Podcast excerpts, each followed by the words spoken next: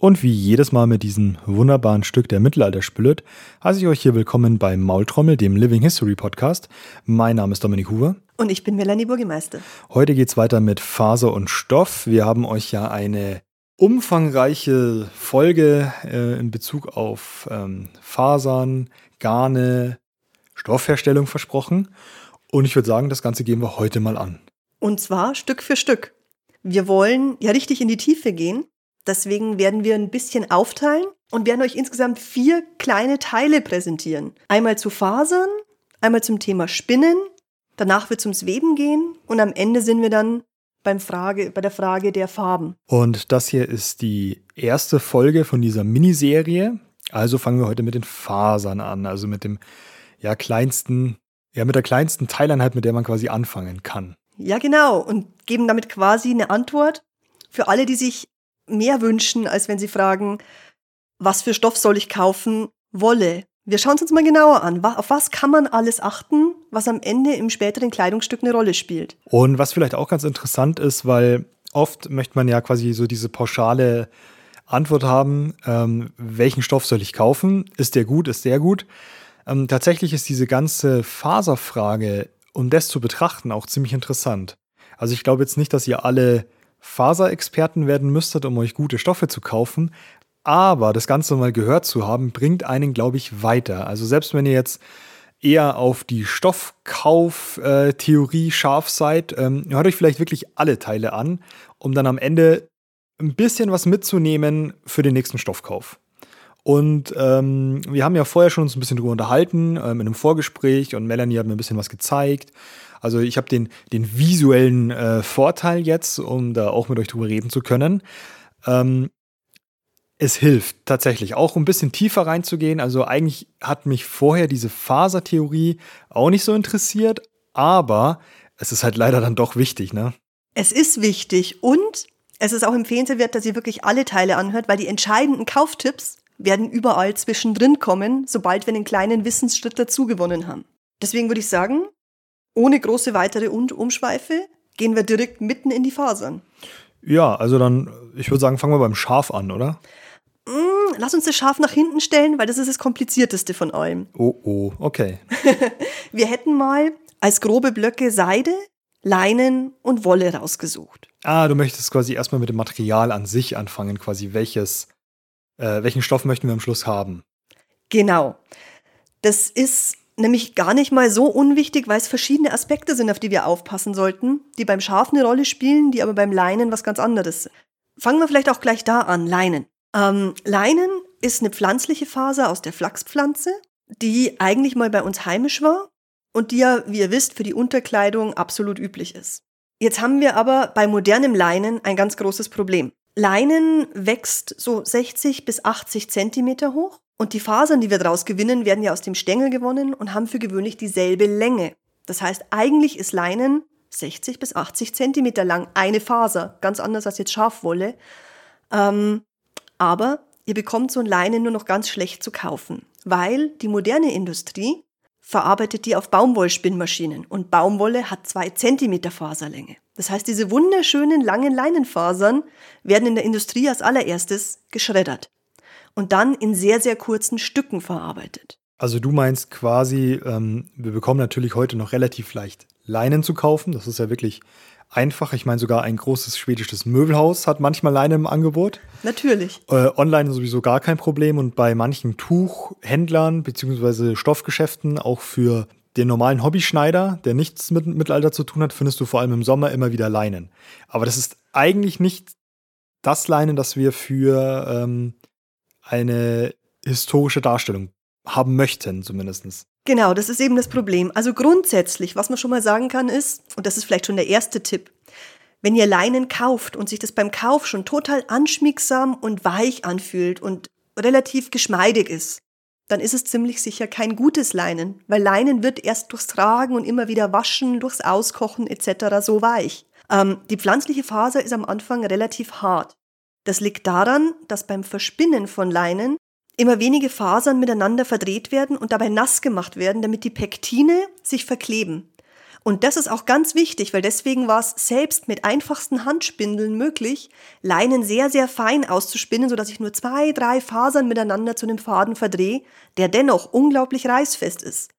Sieht bei Wolle ein bisschen anders aus, aber das heißt auch, dass Leinen damit auch im Früh- und Hochmittelalter bereits in feinen Qualitäten vorhanden waren. Wir reden da von Feinheiten bei mindestens 10 Fäden pro Zentimeter im fertigen Stoff wenn nicht mehr. Es gab auch weitaus höhere. Und in dem Fall ist quasi pro Zentimeter mehr Fäden natürlich dann feineres Gewebe an sich, ne? Genau. Okay. Und dieses nass versponnene, langfaserige Leinen hat eben eine andere Qualität als das industriell versponnene. Da weiß ich jetzt nicht, ob sie es nass machen oder nicht.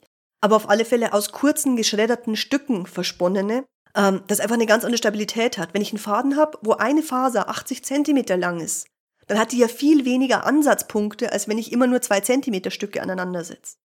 Das heißt, das Garn wird reißfester, das wird glatter, später wird mein Gewebe dadurch auch einheitlicher.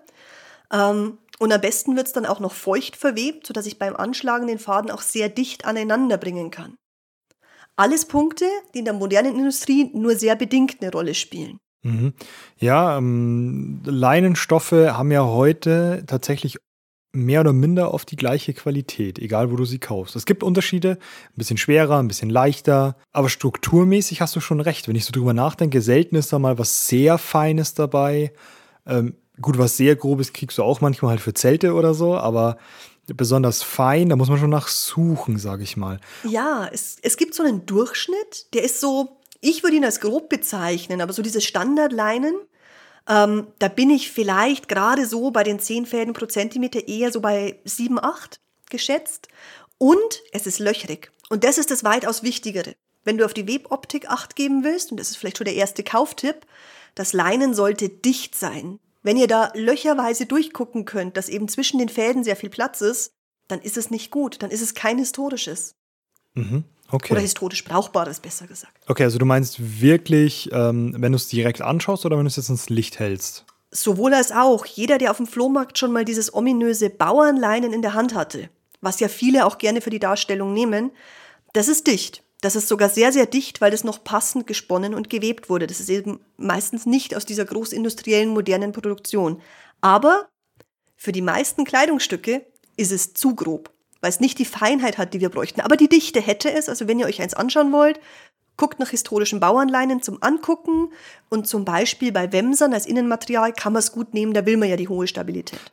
Ähm, das ist ja ursprünglich im ähm, bäuerlichen Kontext als äh, Sackleinen tatsächlich hergestellt worden, oder? Also daraus wurden teilweise Mehlsäcke genäht und so weiter. Oh, also für Mehl könnte ich es mir vorstellen, weil es da die nötige Dichte hätte, aber ansonsten als, als andere Säcke käme es mir zu fein vor, aber da bin ich jetzt auch nicht der Experte dafür. Okay, also auf den Gedanken bin ich nur mal gekommen, weil ich ähm, aus einem alten äh, Konvolut auch mal auf einem Markt von einem Händler, der eben äh, alte Vorkriegsmehlsäcke, sage ich jetzt mal, verkauft hat oder kurz nach dem Krieg. Ähm, die, die waren genau von der Festigkeit, von der Dichte her, von der Stabilität, sage ich jetzt mal, eben genauso wie diese typischen Ballen-Bauernleinen, die man kaufen kann. Oder zumindest sehr nah dran. Also ich hatte natürlich nicht den 1 zu 1 Vergleich, beides gleichzeitig in der Hand. Aber es war schon sehr nah dran, sage ich mal. Also es hat mich direkt daran erinnert, dass es eben aus diesen typischen Bauernballen, äh, aus diesen Leinenballen, die man kaufen kann, sein könnte. Ja, ich weiß, was du meinst. Und es gibt noch ein Argument, das dafür spricht. Dieses Bauernleinen, das man zu kaufen bekommt, ist ja meistens eher Naturfarben. Also dieser beige bis braun, manchmal so ein leichter grünbraun Ton. Es ist nicht rein weiß. Ja. Also selten. Ähm, jetzt ist es aber mit Leinen so, vor allem wenn wir über mittelalterliche Textilien sprechen, dass Leinen sich wunderbar auf dem Rasen, wenn es feucht ist, in der Sonne bleichen lässt. Man kennt bis heute die Begriffe von den großen Bleichwiesen oder den Bleichen. Das war dazu da, um eben Leinen weiß zu bekommen. Was damals absolut übliche Technik war und Standard war. Also wenn ihr Leinen sucht, nehmt bitte kein naturfarbenes Leinen, außer ihr wollt selber Bleichen üben. Leinen sollte vor allem in der Bekleidung zu der Zeit weiß sein. Oh, ganz interessanter Punkt. Ähm, habe ich auch schon falsch gemacht an der Stelle. Ähm, und ich habe ein paar Stücke aus naturfarbenen Leinen, also so graubraunem Leinen, was ich halt jetzt schon seit, ja, ich glaube, das ein oder andere Stück sieben, acht, neun Jahre im Gebrauch habe. Ja, und das ist halt mit der Zeit weiß geworden, ne? Das ist aber auch das Schöne. Ich meine, wenn du es mit der Zeit weiß bekommst, dann ist es ja auch brauchbar. Aber halt bis dahin ist es eigentlich historisch ein Fehler, weil es ist minderwertig. Man sieht es auch in ähm, Stofflisten. Also, wie gesagt, ich beziehe mich immer wieder gern aufs 15. Jahrhundert, einfach aufgrund der Quellendichte. Da gibt's Handelslisten über die Qualitäten von Tuch und die ungefärbten sind eigentlich immer die minderwertigsten. Vielleicht noch für Segel oder ähnliches, aber auf keinen Fall für Kleidung gedacht.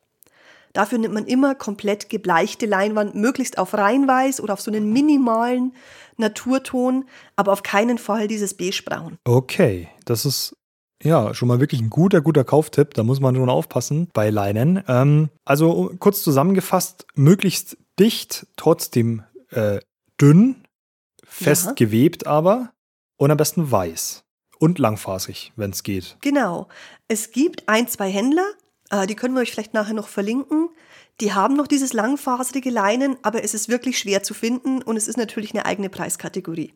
Aber wenn ihr das einmal in der Hand hattet, ihr wollt nie wieder zurück. Okay, dann machen wir schon mal einen Haken hinter Leinen.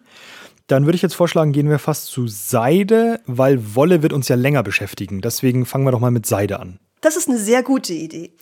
Bei der Seide würde ich jetzt auch erstmal bei der Faser und dem Faden einhaken. Ganz wichtig für alle da draußen, die historisch spinnen wollen. Vergesst Seide. Es heißt zwar immer Seidenspinnerinnen, es gab ja auch gerade in Köln die relativ berühmte Seidenspinnerinnen-Gilde, wo sogar Frauen zunftfähig waren, aber der Begriff ist irritierend. Seide wurde nicht gesponnen im Sinne von, ich nehme mir so ein Büschel und mache daraus einen Faden, sondern sie wurde eigentlich abgehaspelt und gezogen. Das heißt, Seide stammt ja aus den Kokons der Maulbeerseidenraupe und ähm, diese Kokons werden in heißem Wasser abgekocht. Ganz wichtig, die werden abgekocht mit der Larve drin. Deswegen ist der Stoff A nicht vegan und B könnt ihr keine Wildseide oder vegane Seide und ähnliches nehmen. Bei denen sind nämlich die Kokons geschlüpft. Diese kaputten Seiden zu verarbeiten ist ein relativ modernes Phänomen. Also Wildseide, Dupion-Seide und Seide mit diesen Verdickungen im Stoff fällt leider fürs Mittelalter und eigentlich auch für die frühe Neuzeit komplett raus die geht gar nicht. Und auch beim Faden, wie gesagt, der wurde abgehaspelt von diesen Kokons, die wurden in Wasser gekocht, damit sich der Klebstoff löst. Und dann wurden mehrere Fäden zusammengenommen und leicht verdreht. So hat man das Maximum an Glanz und das ist ja das, was Seide ausmacht. Die Stabilität und der schöne Glanz. Und dann sind wir ja eigentlich schon mit der Faser bei der Seite durch, oder? Eigentlich schon. Ich meine, zu den Seidenstoffen könnten wir noch viel sagen. Aber wir sind ja jetzt auf der Faserebene. Eben, wir sind auf der Faserebene. Und von daher würde ich sagen, können wir die Seide erstmal beiseite legen im Sinne von Seide spinnen geht nicht und die Fasern gibt es eigentlich jetzt sonst nicht mehr so viel dazu zu sagen. Okay, dann fassen wir aber nochmal Seide kurz zusammen, äh, weil wir es beim Leinen ja auch gemacht haben. Keine mit Knötchen drin, keine Wildseide, keine Veganseide. Einfach normale, schöne, glatte Seide ist quasi so der erste Kauftipp. Und auf andere Sachen kommen wir dann halt im Stoffteil dieser Miniserie zu sprechen. Ja, dann gehen wir zur Wolle, oder? Ja, unbedingt. Ran ans Schaf. Ähm, also, Schafwolle ist eigentlich ein riesiges Feld. Wer sich ein bisschen mit Fasern schon beschäftigt oder auch mit Spinnen, der wird es kennen, dass Wolle nicht gleich Wolle ist. Es gibt zahlreiche Kategorien, nach denen man Wolle einteilen kann. Die einfachste und wahrscheinlich augenfälligste ist mal nach der Schafrasse. Wir hatten die ja im letzten Podcast schon, sowas wie Merino ist jedem Begriff, dass das eine besondere Wollart ist. Ja. Dann kann ich natürlich die Farbe des Schafes bewerten. Das sind so die Klassiker von eher sehr weißen Tönen über gelbliche, braun, schwarz, grau und Schafe in Mischfarben. Wäre der zweite Punkt. Ist immer noch relativ einfach. Jetzt gehen wir aber ein bisschen ins Detail und zwar wirklich auf die Faser. Wenn ich dann dieses geschorene Schaffell vor mir habe, dann kann ich mir so eine Faser mal genauer angucken und kann gucken, wie lang ist die Stapellänge. Das heißt, das Fell, das ich abgeschnitten habe, ich nehme mir eine Flocke daraus und gucke, wie lang die ist. Hm, ganz grob kann man sagen, zwischen 5 bis 15 Zentimeter ist so der Schnitt. Es gibt ein paar noch kürzere, ein paar noch längere, aber die meisten werden so im Bereich zwischen 7 und 12 sein und 5 bis 15, um es noch ein bisschen zu erweitern. Dann kann ich mir den Crimp oder auf Deutsch die Kräuselung anschauen. Das heißt, eine Schaffaser ist ja immer gelockt wäre der falsche Begriff, aber sie hat so feine Wellen drin, eben die Kräuselung. die sagt viel aus, wie, wie elastisch später mein Faden sein wird. Je mehr Kräuselung in der Faser, desto besser kann ich sie auseinanderziehen, desto eher hat sie so eine leicht gummiartige Konsistenz. Ein desto elastischeres Garn kann ich daraus produzieren. Und als letzte wichtige Kategorie für uns, und vielleicht sogar die wichtigste, die Feinheit. Die einzelnen Schafhaare werden heutzutage modern in Mikron gemessen. Und diese Mikronzahl gibt eben an, wie dünn das einzelne Haar ist und damit auch, wie fein ich Garne daraus spinnen kann. Weil nur aus sehr dünnen Haaren kann ich auch sehr dünne Garne machen, weil ich ja irgendwann auf eine Ebene komme, wie wenig Fasern kann ich miteinander zu einem stabilen Faden verbinden. Und das Minimum wären so drei bis vier Haare. Drunter mhm. es instabil und geht auseinander, dann reißt es einfach. Ihr kennt es selber, wenn ihr ein Haar nehmt und zerreißt, geht relativ leicht. Die, ähm, die Feinheit historischer Stoffe und überhaupt diese ganzen Merkmale bei historischen Stoffen sind natürlich ein Riesenproblem heute. Und ähm, ja, und gerade bei der Feinheit, beziehungsweise auch bei allen Kategorien, ist es natürlich wichtig, was haben wir denn in historischen Funden? Was sind, welche Schafrassen, die wir heute finden, sind adäquat für historische Stoffe? Und das ist tatsächlich ein Punkt, der relativ schlecht erforscht ist, wozu es nicht so viel gibt. Ich habe schon mal den Engländer John Munro erwähnt, äh, der ein paar wunderbare Aufsätze dazu geschrieben hat. Und es gibt daher auch vor allem Forschungen zu Wolle aus England, was praktisch ist, weil gerade 14. bis 15. Jahrhundert stammt eigentlich jede bessere Wollsorte aus England. Da ist sie ziemlich gehypt, die englische Wolle, ja. Ja, ich weiß nicht, wie es vorher ausschaut. Ich glaube, das geht schon etwas früher an, aber wenn man von englischer Wolle spricht, dann spricht man von richtig guter Wolle. Das Problem ist nur, englische Wolle hilft uns nicht so viel, weil das ist noch keine Schafrasse. In England gibt es auch damals schon zahlreiche Schafe. Das Problem ist, heute, also gerade seit dem 18. und 19. Jahrhundert, wurden Schafe nach bestimmten Kriterien gezüchtet. Milchschafe, Fleischschafrassen und eben Wollrassen. Und die dann auch hochgezüchtet und auf ein standardisiertes Niveau teilweise gebracht. Am mhm. schlimmsten bei der Merino. Ja, Industrialisierung ist quasi das Zauberwort, was dazu geführt hat. Genau, jetzt und damit leider zu dem Problem, dass wir ein tierisches Naturprodukt heutzutage eben in einer exakt messbaren Qualität haben wollen. Ja. Aber was es gibt, ist Untersuchungen von Textilfragmenten. Und eben dieser John Munro hat hier eine ganz tolle Angabe dazu, dass der Durchschnitt was die Feinheit angeht, bei etwa 25 bis 30 Mikron lag. Mhm. Das heißt also eine nicht zu feine Faser, nicht zu grob. Und wir können uns jetzt halt anschauen, was wir heute für Schafe haben als möglichen Zugang, ähm, die ebenfalls in diesem Bereich 25 bis 30 Mikron liegen. An der Stelle nochmal ein Hinweis, wie man diese Mikrons versteht. Es geht also um den Faserdurchmesser und je geringer der ist, desto feiner ist die Faser. Soweit so klar. 25 bis 30 Mikron sind so der mittlere Wollbereich. Feiner sind dann zum Beispiel feine Merino-Sorten mit 17 bis 20 Mikron. Da sind wir dann wirklich in einem sehr filigranen Bereich.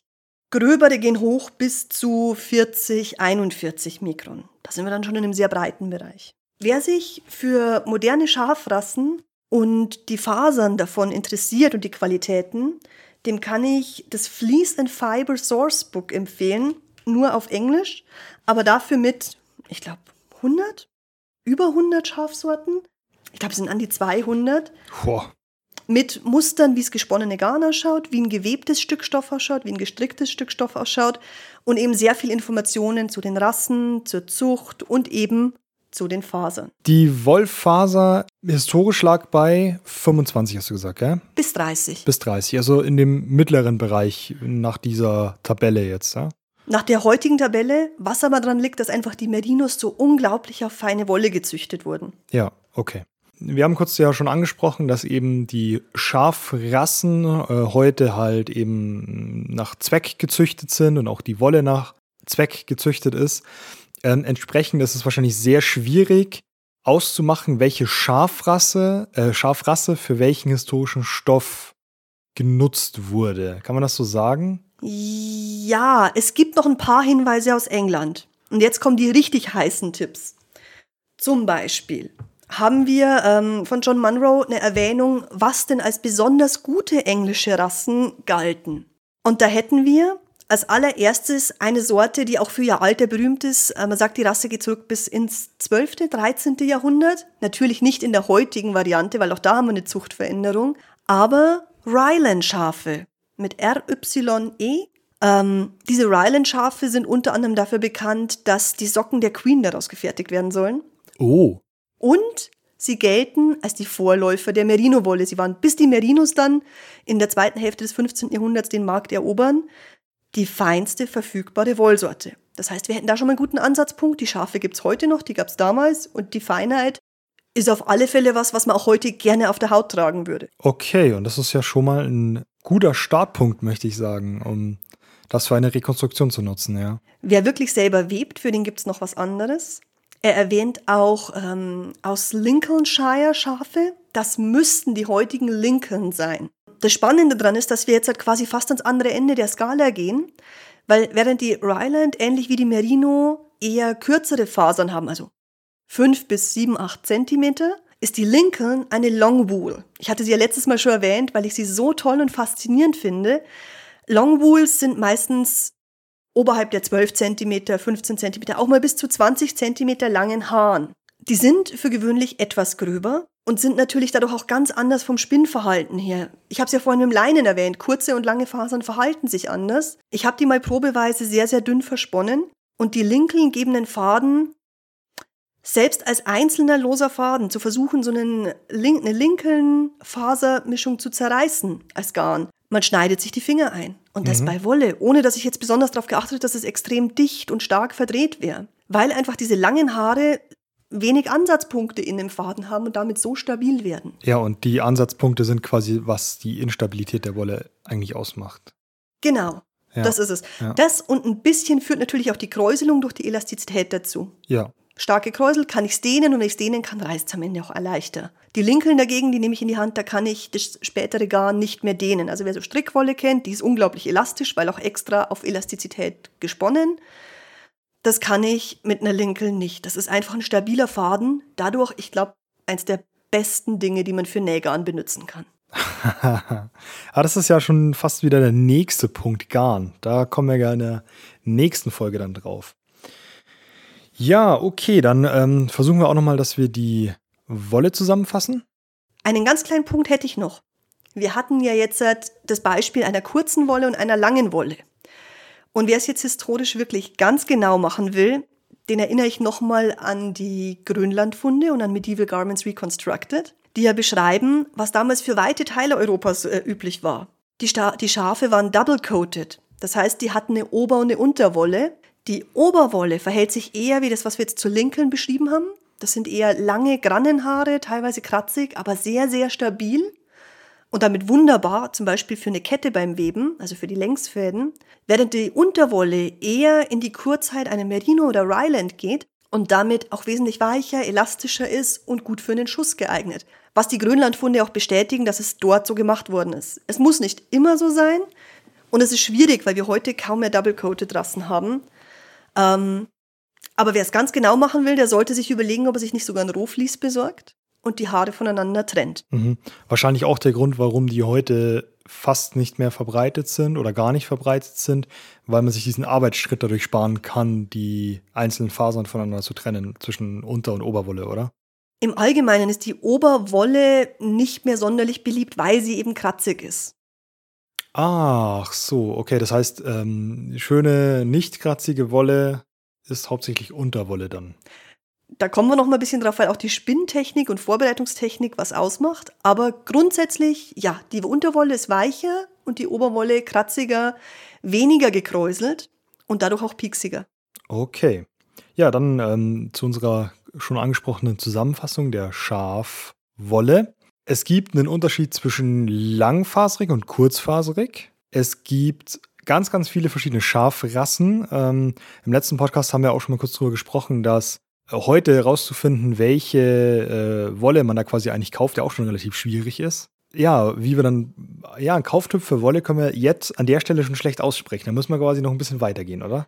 An der jetzigen Stelle habe ich leider eher einen Negativbefund. Es gibt ja fast niemand die genauen Schafrasten an, außer es ist Merino. Und Merino würde ich nur für zweite Hälfte 15. Jahrhundert mittlere bis gehobene Darstellung empfehlen. Ähm, und ansonsten sieht es schlecht aus. Wenn es wirklich, wirklich authentisch sein woll, soll, dann ist es mit der Wolle schwierig. Obwohl das ja der Stoff ist, den wir verwenden sollten. Ja, also Ist es natürlich, sollen wir auch. Aber wir werden, wenn wir bis zur Faser runtergehen, und da sind wir ja jetzt wirklich im unglaublichen Detail, nicht die Qualität finden. Selbst wenn wir die Schafrasse der Zeit finden, wie die Rylands, dann haben wir nicht mehr die Qualität, die die Tiere damals hatten. Und damit ist eigentlich der Befund, dass moderne Stoffe auf der Faserebene nicht mit den historischen mithalten können. Was wir aber trotzdem machen können, um dem möglichst nahe zu kommen, das sehen wir dann in den nächsten Teilen. Und ähm, ihr merkt jetzt schon allein an der Wolle, wie wichtig es ist, dass ihr euch auch die anderen Teile anhört, wenn es weiter ins Detail geht. Mein Name ist Dominik Huber. Und ich bin Melanie Burgemeister. Das war Faser und Stoff mit der äh, kleinen Sonder-Mini-Serie zu Textilien, wie sie für das äh, Reenactment und Living History am besten sein sollten, von der Faserebene bis zum Stoff hoch. Wenn ihr mehr wissen wollt, wenn euch interessiert, was wir sonst so treiben, Melanie findet ihr auf Facebook und Instagram unter Faser und Stoff. Mich findet ihr auf Facebook, Instagram, YouTube und so weiter unter der Perbinger Ritter. Und dann würde ich sagen, dann hören wir uns beim nächsten Mal. Ähm, schaut nochmal in die Videobeschreibung, falls ihr auf YouTube unterwegs seid, beziehungsweise in die Podcast-Beschreibung, wenn ihr sonst wo unterwegs seid, Spotify, iTunes und so weiter. Ähm, wir haben die genannte Literatur euch verlinkt. Wir haben nochmal Links zu unseren Seiten reingepackt, vielleicht noch ein bisschen Zusatzinformationen. Und ihr könnt uns auch gerne kontaktieren, wenn ihr Fragen habt. Ihr könnt uns auch einfach mal so schreiben. Und dann, Melanie, wenn du nichts mehr hast für heute, Ich freue mich von euch zu hören. dann würde ich sagen, bis zum nächsten Mal. Tschüss. Bis zum nächsten Mal.